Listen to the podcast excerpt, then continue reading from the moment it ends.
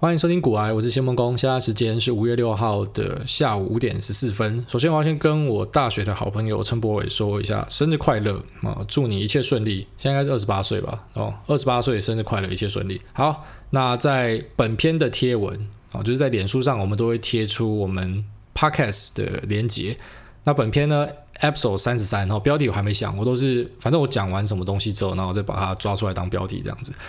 在这篇贴文下面，我们会抽书啊，抽的书叫做《信任边际》，巴菲特经营扑克下的获利模式，英文的名字叫做《Margin of Trust: The Berkshire Business Model》。那它是由天下文化所发行的，作者是劳伦斯·康宁汉和史蒂芬妮·库巴。那劳伦斯·康宁汉大家应该是有听过，因为他就是巴菲特写给股东的信的作者啊。那这本书呢，我们推荐给大家过，因为它是你要了解。价值投资的一代大师巴菲特的话呢，你用这本书入门是非常适合的。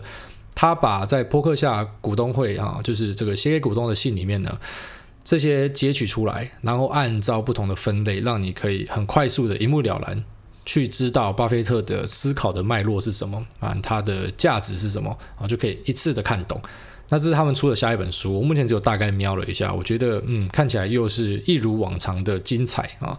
那我是想说，等到抽书的活动结束啊，那有些人没抽到的，如果你试阅之后你喜欢，或许你可以去买。那大家可以找个时间一起来讨论一下这本书哈，在 Telegram 的社团，或者是说我再额外录一期之类的哈，都可以了。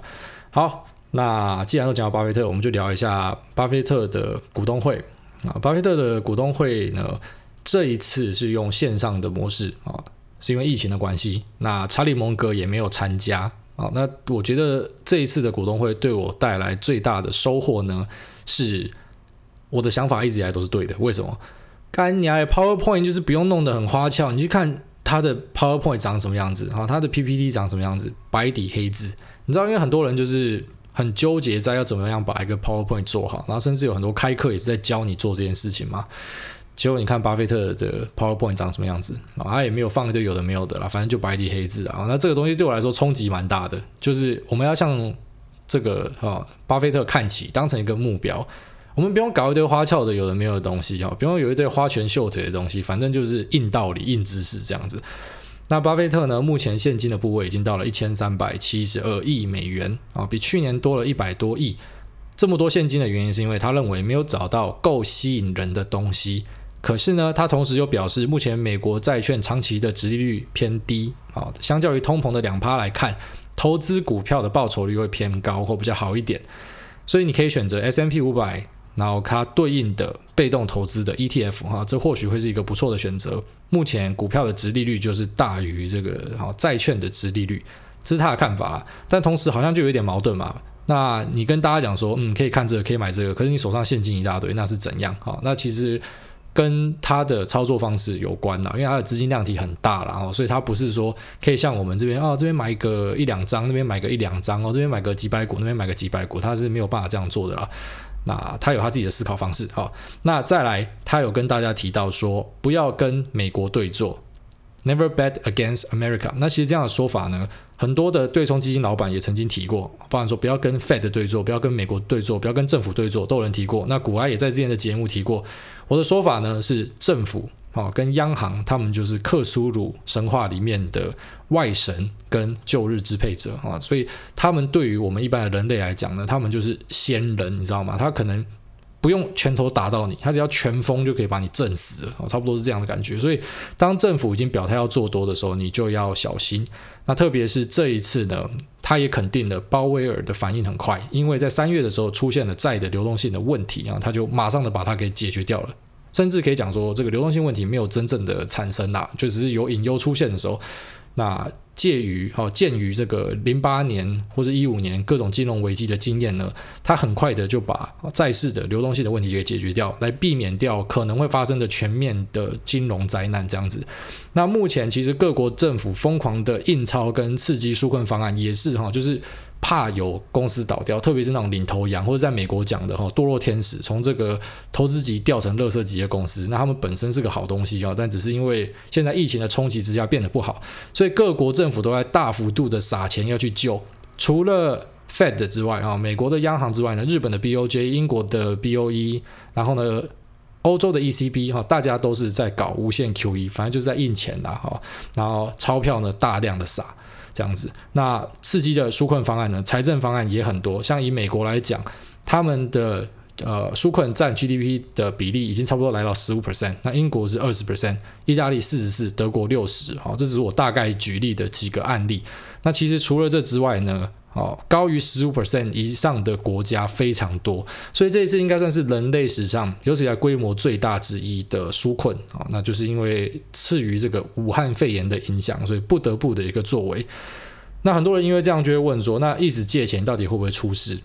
啊、巴菲特直接告诉你说，美国一直借钱应该是没什么事情啦，因为呢。美国的债务是以美元计价，那就是自己的货币啊，所以它就可以印啊，那当然没有关系。可是一些国家，比方说阿根廷或者说其他的债务国，它如果欠的债呢是用美元计价的话，那可能就会比较麻烦啊，它没有办法靠印钞解决，而且可能会有很多衍生的问题发生。所以呢，美国还是世界最强的国家，确实是这样。那他也告诉你啊，不要跟美国对做。那这个东西其实很简单，去反映在市场的交易逻辑里面呢，就是你可以做多，你也可以空手哦，可是你千万不要放空。那当然就是看你信不信啊，看你要不要这样做。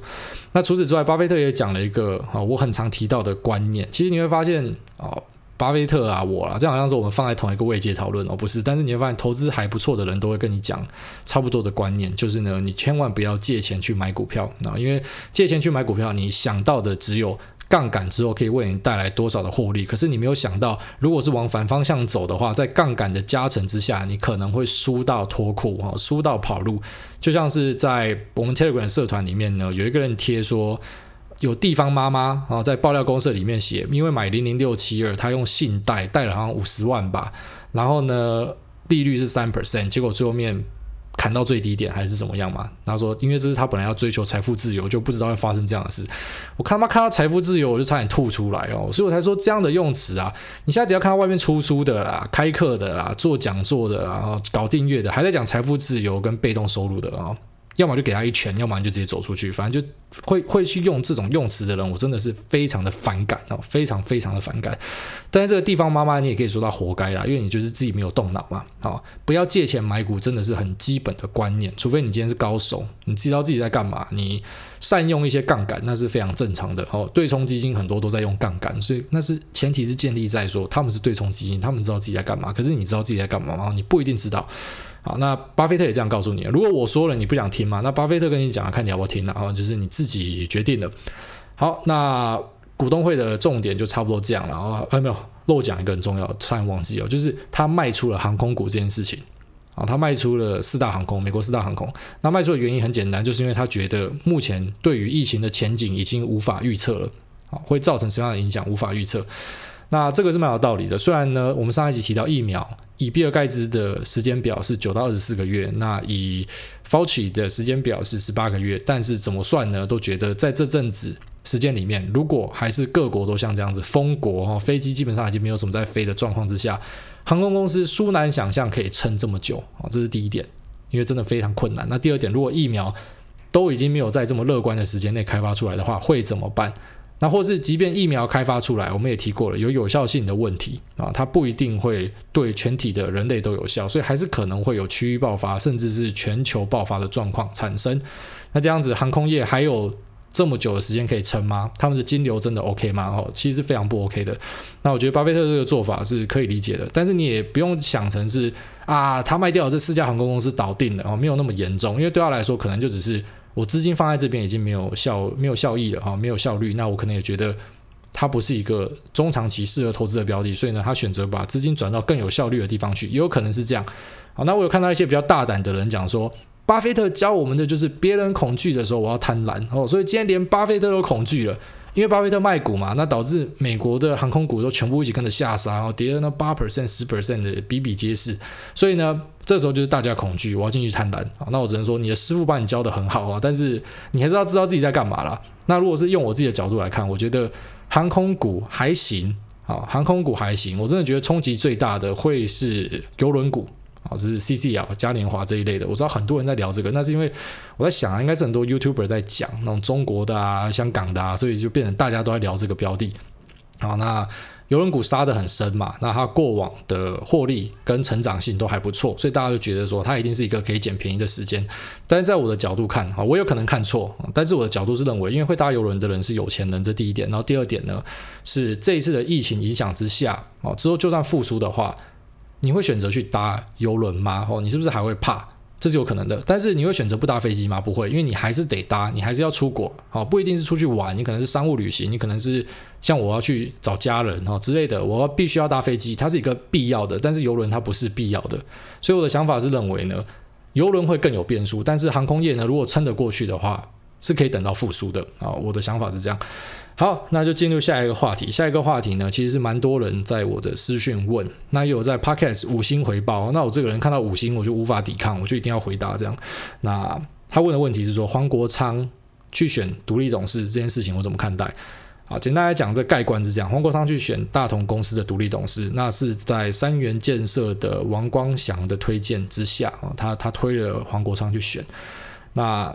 会发生什么样的事情？不知道会不会选上？其实老实讲也不知道啊，要看投票的结果。那市场派跟公司派的战争其实好久，从大概一七年就开始打了吧？哦，所谓的市场派就是这些在市场收股份啊，后面进来的人啊，哦，买到变大股东这种就叫市场派了。那公司派就是本来在公司里面经营的哦，可能是创办人啊，或者是说本来就待在公司里面这些人就叫公司派。那大同的公司派姓林呐，哦，就是林家。那其实市场派跟公司派的战争已经好一阵子了。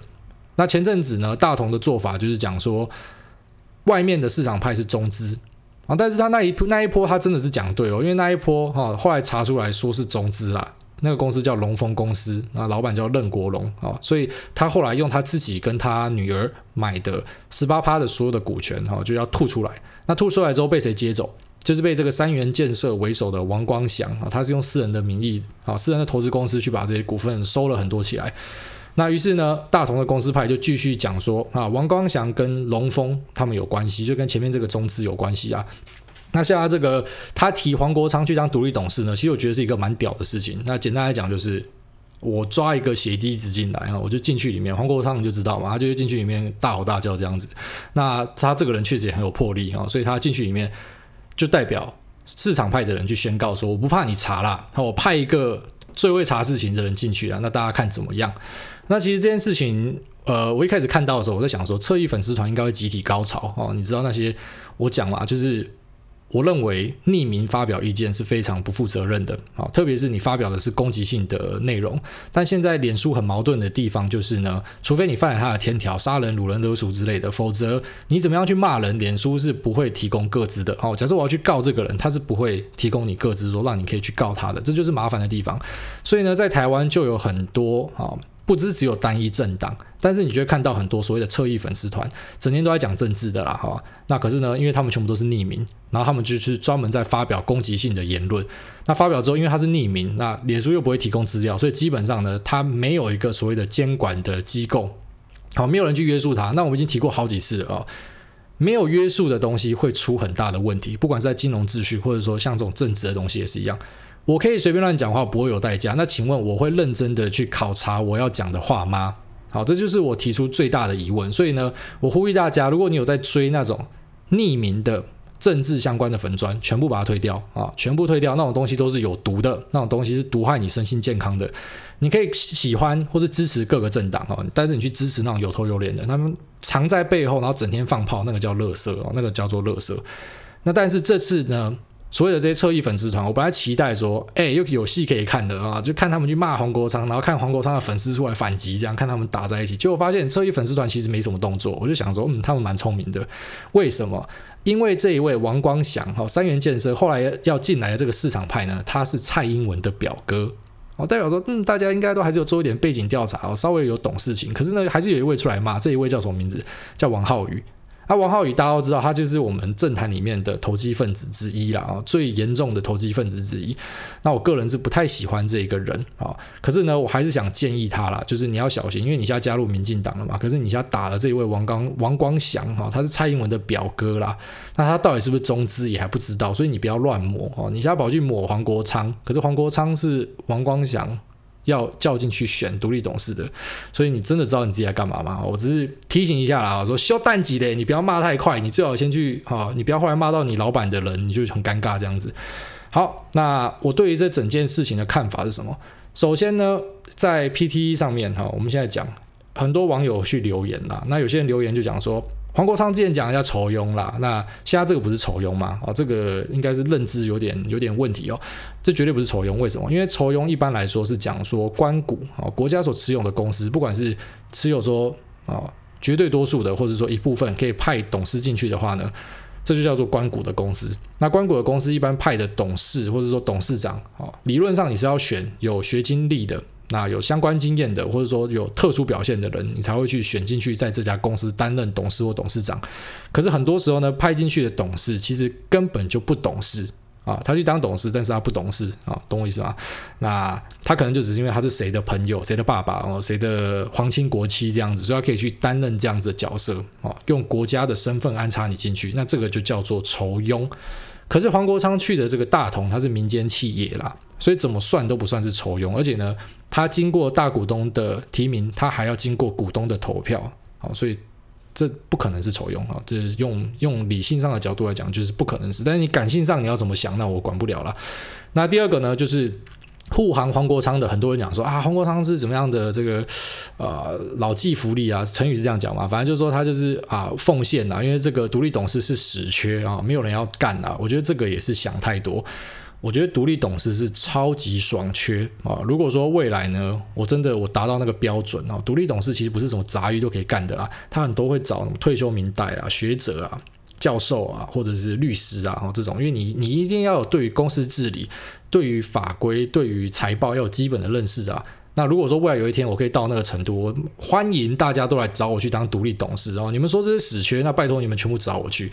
那独立董事的待遇呢？从几十万到几百万到千万都有。我看这个每个公司的条件不一样。那其实独立董事，我我说他是爽缺的原因，是因为他其实你就是去开会就好了。哦，简单来讲，你就是去参与公司治理啊，但实际上就是去参与股东会，然后去开会。那你的工作其实就是监督，好，以前是所谓的二元论啊，二元论就是公司会有啊，股份有限公司会有监察人，那监察人跟公司有点像是哦对立的，我就在抓公司有没有什么样的舞弊的状况产生。那后来引入美国的制度变成一元的时候呢，哦，一元论呢就是呃公司里面变成我采内部稽核的的状况，所以呢我会有独立董事。其实是独立啊，简单讲是讲说，他虽然是董事，可是他理论上是要独立。然后这个独立董事呢，他会筹组审计委员会啊，反正就是他们负责来看公司里面有没有什么样的状况。那他的工作就是看决议有没有违法啊。那如果有违法，有各种状况的话，他就要提出异议，他要去否决。那他去监督公司的稽核制度啊，然后要去确保监督制度是妥善的运作，然后要去看财报有没有不实。然后以及呢，去检视公司目前是不是有遭遇到什么样的风险。那其实他的工作就真的就这么单纯啊。如果他觉得有问题，他要怎么办呢？他就提出说：“诶，我对于这次的决议，我有否定意见，或者说我无法表示意见。”然后我发一个重讯，然后他们是可以发重讯的。那过往也很多这样的案例，所以呢，你在投资如果看到你的公司好在公开资讯观察站里面丢出来说重大讯息，表示里面的董事好独立董事或者是会计师表示否定意见、无法表示意见或保留意见，那就代表这家公司可能有问题哈，而且是很高的几率有问题要出状况了。所以黄国昌进去里面，很多人讲说他要进去吼人什么的，我就觉得。他要吼的话也是他的选择啊，但其实是不用吼人啊，他就是进去，反正我资料调一调嘛。哦，大同现在很多人讲他们在搞鬼嘛，有问题的部分我就直接发一个重讯，哦，就发一个重讯出来，那这个公司就马上会被教训了嘛。所以工作就这么单纯。好，我觉得独立董事是一个单纯的工作，但是呢，他是要有条件的人才可以去的哦，不是杂鱼都可以进去的。好，那最后面我们就来提一下大同这家公司到底是发生什么事情呢？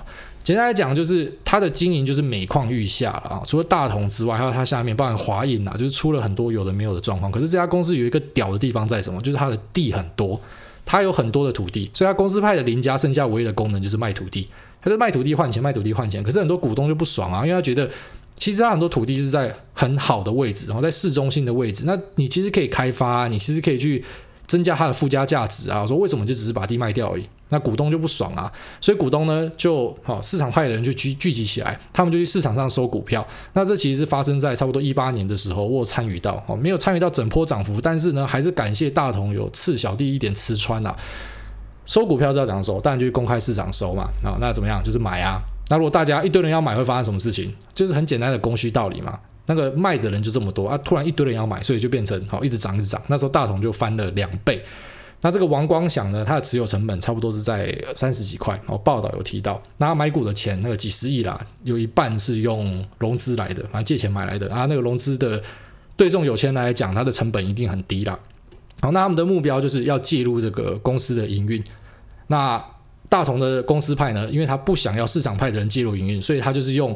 你知道，就是台湾选举，或者说你看现在连商界都很好用的这招，中共同路人啊，反正只要不是我的人，你就是中共同路人。那把你贴上中共的标签，就是标签，就是人人会喊打了哦。那前面这个公司被贴的龙丰公司呢，我查出来真的跟中资有关系，所以被赶出去了。那现在这位王光祥哦，蔡英文的表哥，如果说他真的是中资的话嘞，那就很好玩啊，那就很好玩。但是我个人是觉得他有这个胆。找黄国昌进去当血滴子，在里面这样扫射哦，他也会扫到自己啊。所以他如果愿意这样做的话，我觉得他应该是经得起检视的啊，他应该是经得起检视的。那黄国昌这个角色去当独立董事，刚才讲了嘛，那个几个条件啊，你要是学者，你要是前民代，或者是你要是律师，或者是你要是有名望的人，那全部都符合啊。所以我个人认为呢，他去当独立董事啊，没有什么问题，绝对是没有什么问题。而且老实讲，基于看戏的心态。乐观其成啊！我非常希望他进去看大同可不可以翻出什么有趣的这个藏污纳垢的东西哈，一定非常非常的好玩。好，那今天的话题就聊到这，我们接下来就来看一下 Q&A 的部分。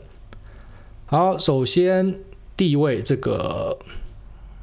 刚被收割的韭菜来报道，他说：“吹捧吹捧吹捧，优质好节目，脏话舒压，五星支持。”哎，你们为什么在讲脏话啊？其实我一直在想说，你知道我在看国外的那 talk show，从来都没有人会去揪举这些，或者说在意，或甚至是提到说，哎，这个 host 讲很多脏话，讲很多 fucking fucking this fucking that 这样，没有人会去提。但台湾人好像真的对于这个脏话很敏感呢。我就觉得这对我来说就是讲话的方式哦，没有什么特别的。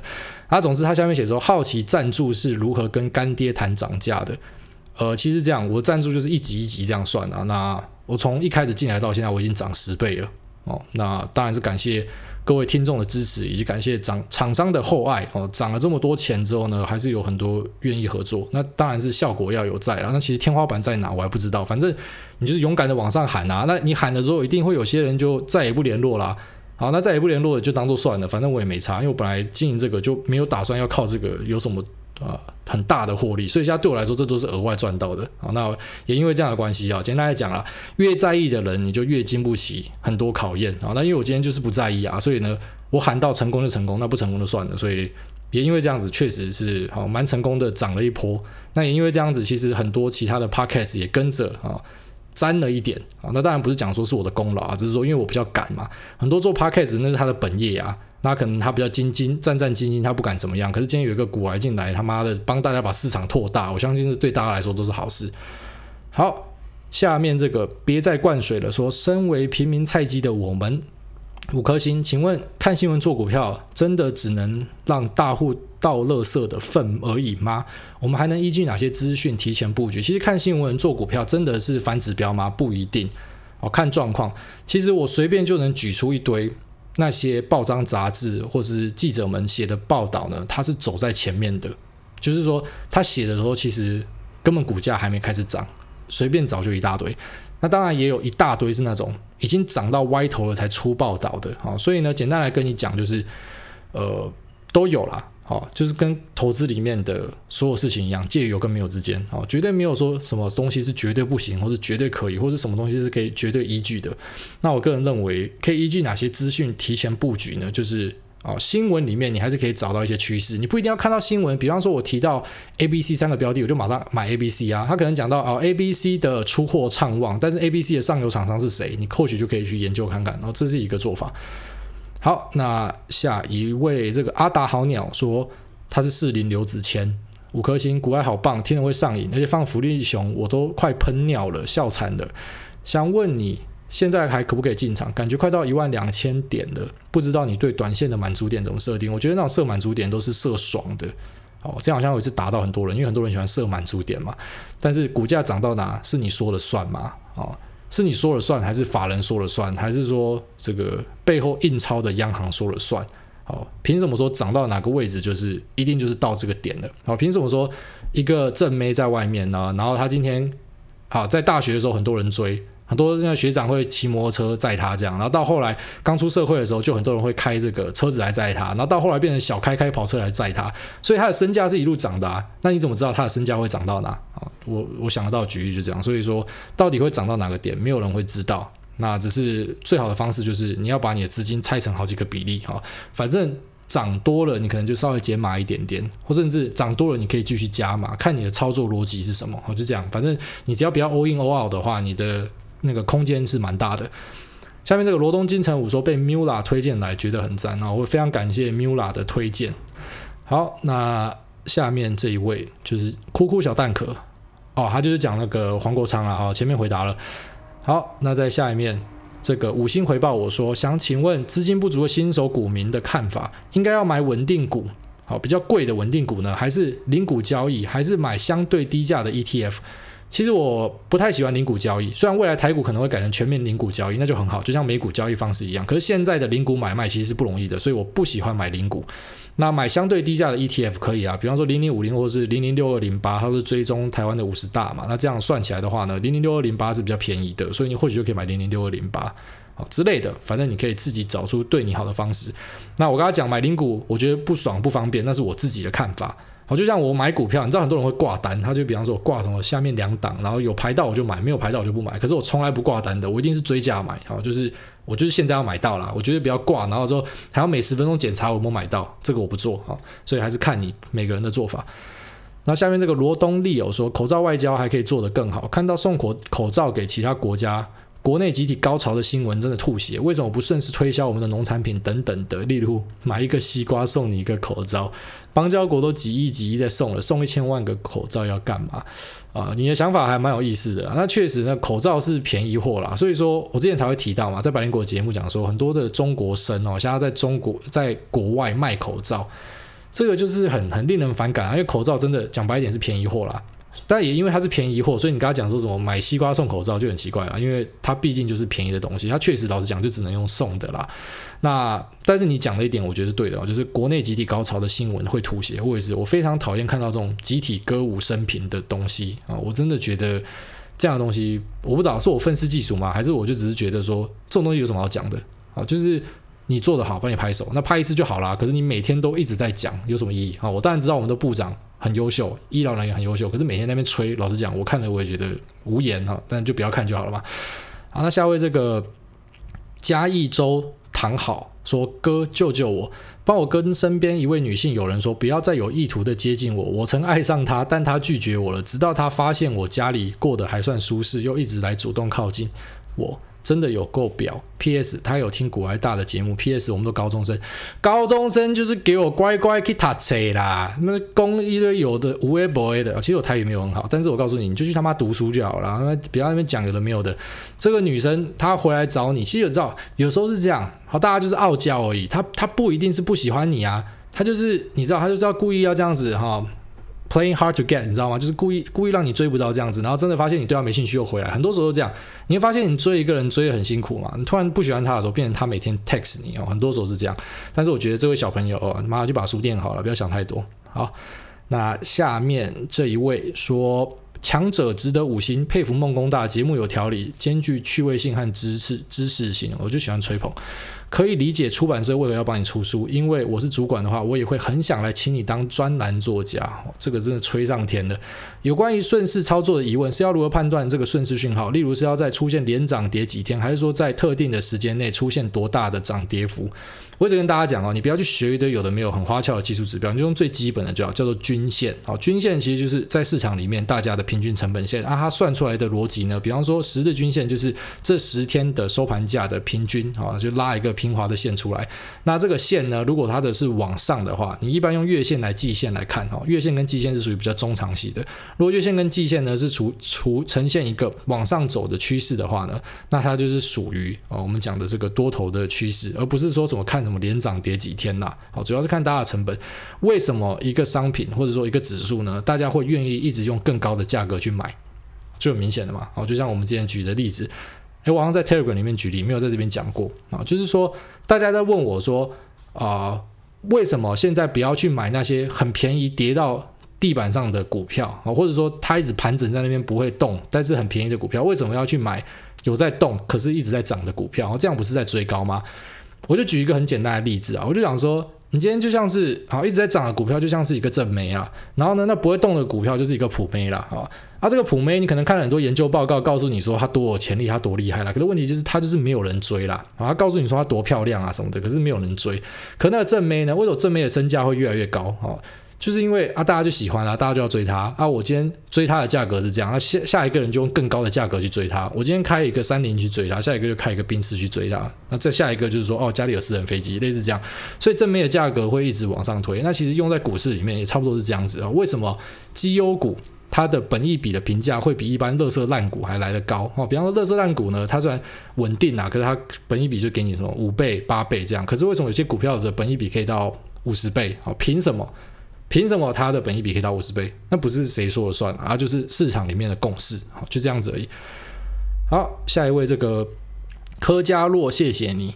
想问，想请古埃大说一下这位捷克议员兼市长，他只是想拜访台湾，然后就被施压，不清楚是否有人带有恶意的危害他生命安全，还在调查中。他曾说，在共产党专政的年代，我无功不克。现在的捷克已民主化，更没有道理向压力低头。希望珍惜我们的民主，也请股癌大用声音记录一下这位捷克的伟人，吹捧吹捧吹捧，因为这样才会被回报啊！没错，我觉得这个啊，柯佳洛啊，我有看他的故事啊，从敏迪那边看的。那我有看到后来的一个哈、翻译本，说中国是怎么样威胁他。那其实大家都知道，中国的乐色步数就是那几招啊。那只是说他是不是因为这个威胁而死的啊？这个还有待商榷，这个还有待调查。但是呢，其实老实讲，中国这样的步数呢？好，他们这种所谓的霸凌的做法，他其实不是只有对台湾，然后它对全世界也是。你知道外国企业去中国会被强制技转吗？然后你进去人家里面，结果人家好要强制要入股你，然后呢，他要你技术转移，要你教的东西，就就流氓、强盗、土匪啊，我就这样啊。但是随着习近平称帝之后，然后他修改他的任期限制，然后让欧洲、美国国家开始发现说，他们期待中国走向民主开放是不可能的事情之后呢，其实大家对中国开始有所提防。那我觉得这会是一个未来的趋势。那你也从贸易战里面看到了这样子的体现啊。那我们当然希望，呃。这些我们讲的反共意识啊，这些出来跟中共挑着对干的人哦，他们的精神永存啦啊！但是呢，你知道，在我们股票市场里面啊，还是要冷静啊，还是要冷静。虽然我们真的很不喜欢中国，可是不好意思，我们还是得聊一些跟中国有关的标的啊。台湾出口四十 percent 还是到中国，那我希望你理解啊。但是因为你讲的这些东西，我帮你把它念出来嘛。可是你要知道，你如果真的是要进市场里面的话，你还是要注意一下啊这件事情。下面这个新浦彭于晏说。被俄罗斯老婆打的男人，五颗星。股癌大大你好，我老婆也是俄罗斯人，她很凶很悍，我常常被她打，也被她呼过巴掌，也有被她拿铁椅子往小腿前腿骨的位置卡下去。请问股癌大大，您目前也有相同的困扰吗？呃，你要不要打一一三？不是，我很想笑他，可是同时我又不敢笑他，我不知道他讲的是真是假。可是我告诉你，这真的是不正常了哦，被。被老婆痛扁痛揍，还拿铁椅子卡你的腿骨，干你老师耶！这太扯了啊！这真的太扯了。我觉得哦，这个这个不跟跟你老婆是不是俄罗斯人没有什么没有什么关系哦，一点关系都没有。我觉得你还是快点去寻找专业的协助哦，真的是这样。好，那下面这个苗栗修杰楷说，八零后的苗栗人站出来，致台北八零后苗栗国难民，想问问纯金融股的意见，还有怎么看待债券市场？债券市场这么大，看你说哪一种，就国债、公司债，还是说垃圾债啊？不要讲好听一点，叫做高收益债啊，什么都不一样啊。那刚刚前面有提到，巴菲特对于目前啊债券市场的看法，你可以参考他的意见。那金融股、纯股呢？呃，我不会说它一定是可以或是不行，但如果是我的话，我会散开。就是这些金控，然后它里面有保险啊，保险部分占比大的是我我会闪开，那是个人的喜好问题。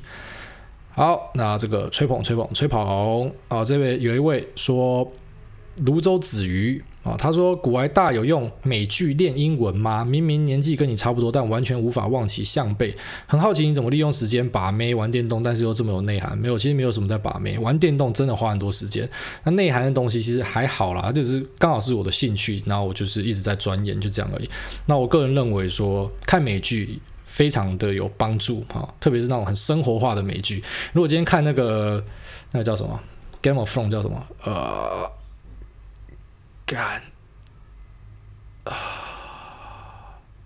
权力游戏靠腰想超久的啊！如果你看权力游戏的话呢，那里面的英文你要拿来生活实用就会很困难，我觉得比较困难。所以呢，我还是建议你看生活化的东西，它对于你马上可以拿来对话的帮助是非常大的。好，下面这个想请问古癌，我今年大四，看过很多书，建立正确的投资心态，但还是有贪婪快冲脑昏的时候，是不是要痛过一次才会学会教训？还有问一下，生技股是不是和一般股票不一样？台康生技突然大动作增资，不会怕疫情过了股票暴跌吗？其实就是这样啦，你知道增资，然后要拉股价，这是很正常的，不然谁要增资啊？不然谁要参与啊？所以很多时候这个是必然的。然后你刚才前面讲的投贪婪快冲昏脑袋的时候啊，这个。很常发生，非常常发生，所以我才跟大家讲说，心性是一个非常困难的东西。即便你今天有很专业的学经历啊，那有很专业的投资的知识，可是你不代表你一定做得好，就是这样。因为很多人进去之后，他脑袋就会空白啊，被杀了一下就会空白。就像我们飞行训练的时候，有人你知道他飞机飞上去，他就直接顿掉了，他就卡住了啊，或者说他就是被教官骂了一句之后，他就卡住了，他整个失能。他在那边完全动不了哦，真的有这样子的人。那在市场里面也是，你可能大跌或什么的，然后你整个人就他妈的被吓昏了哦，是有这样子的人。好了，那今天的问题就到这边。然后下面有一个求婚的干哦，拜托你们。然后如果大家有听到这边的话，我跟大家讲，你要求婚的，现在你有在听的，现在直接求下去哦，就是就现在，老公啊、老婆啊、女朋友、男朋友啊，直接求下去啊，不要再突然写评价了。你写评价，我帮你求婚，我当然觉得没有问题，这对我来说是小事情啊。可是，诶，这东西明明就超简单的，到底你们在纠结什么啊？这应该是一个有共识的东西。然后女生也不要觉得说跟男生好像求婚很没面子，不会。我觉得如果你跟你的男朋友求婚，对男朋友来讲这是超级感动的事情啊，好不好？所以我觉得啊，大家如果是有情人，就祝你们终成眷属了哈，就这样拜。